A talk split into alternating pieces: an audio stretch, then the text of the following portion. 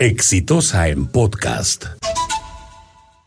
El incidente es absolutamente revelador de dos dramas de la vida nacional, de dos tragedias de la vida nacional, diría yo, y es el caso de Melissa González Gagliuffi.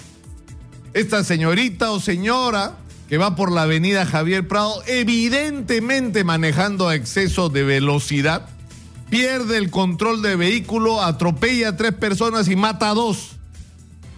Entonces, ¿qué, qué es lo que pasa a partir de esto? Primero que la señora dice me estaba maquillando, después quién sabe por qué cambia de versión, pero al final lo significativo es que lo que ocurrió ahí lo sabe ella. Y el mecanismo de reacción de ella, como de la inmensa mayoría de peruanos, lamentablemente ante situaciones de esta naturaleza, es zafar cuerpo, es no asumir la responsabilidad por sus actos, sobre todo cuando esos actos tienen consecuencias sobre otras personas, incluyendo la vida de otras personas.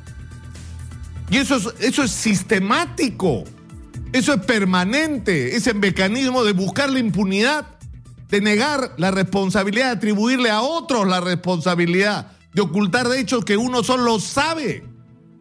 Y lo vemos constantemente. Es decir, gente que comete un acto irregular o incluso un delito y lo que hace es escapar.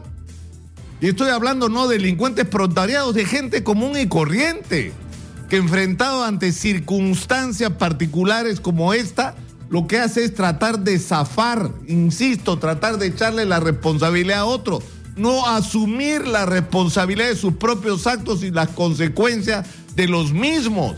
Y eso es un problema que, viene desde, desde chicos, porque no le estamos inoculando a los chicos en la conciencia ética que esa es la actitud correcta cuando uno hace algo mal. Asumir la responsabilidad de esos actos sobre la base de la verdad porque solo eso nos permite construirnos como mejores personas. Porque las buenas personas no son las que no cometen errores, son las que aprenden de sus errores sobre la base de reconocer los errores, sobre la base de pagar la responsabilidad y las consecuencias de sus errores. Así se construyen personas sanas. Pero eso es un lado.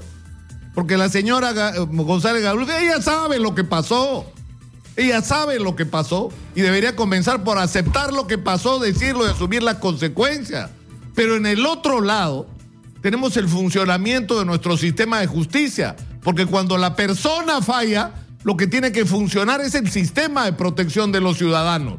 Y lo que tenemos acá es grotesco. Hay un reporte de la policía que dice que murieron dos personas y que todo indica que la señora manejaba acceso de velocidad y que ha habido un comportamiento negligente. Entonces, ¿cómo es posible que con esa información la señora esté en su casa sin ninguna restricción?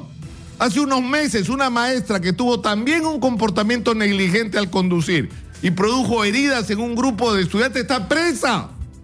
Está presa con prisión preventiva porque su actitud negligente provocó heridas muy serias a un grupo de personas, a un grupo de chicas, de jóvenes. Entonces la pregunta es cuál es la diferencia de que esta señora no se apellida González Gaglufi. Esa es la diferencia. O sea, eso es lo que hace que en el Perú no haya una, sino dos justicias, que ante dos situaciones prácticamente exactas.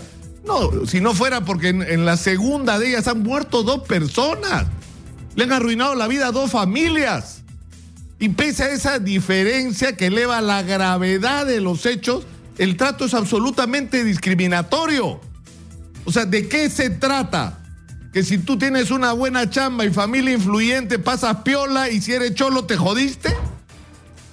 No puede ser, no puede ser. La justicia tiene que ser una sola para todos, porque una vez más, una vez más, tenemos que marcar la señal a la sociedad. Si cometes errores, tienes que pagar por ellos. Y sobre todo, si esos errores provocan daños e incluso la pérdida de la vida de alguna persona. Yo creo que esto nos pone en el centro de la atención, insisto, estos dos dramas, este chip de la impunidad que se le dispara a la gente cuando enfrentan la responsabilidad de sus propios actos y un sistema de justicia que es evidentemente discriminatorio, evidentemente discriminatorio. Y la pregunta habría que ser, ¿es simplemente una cuestión racista o hay algo más detrás? Tenemos absolutamente derecho a pensar lo peor. Este fue un podcast de Exitosa.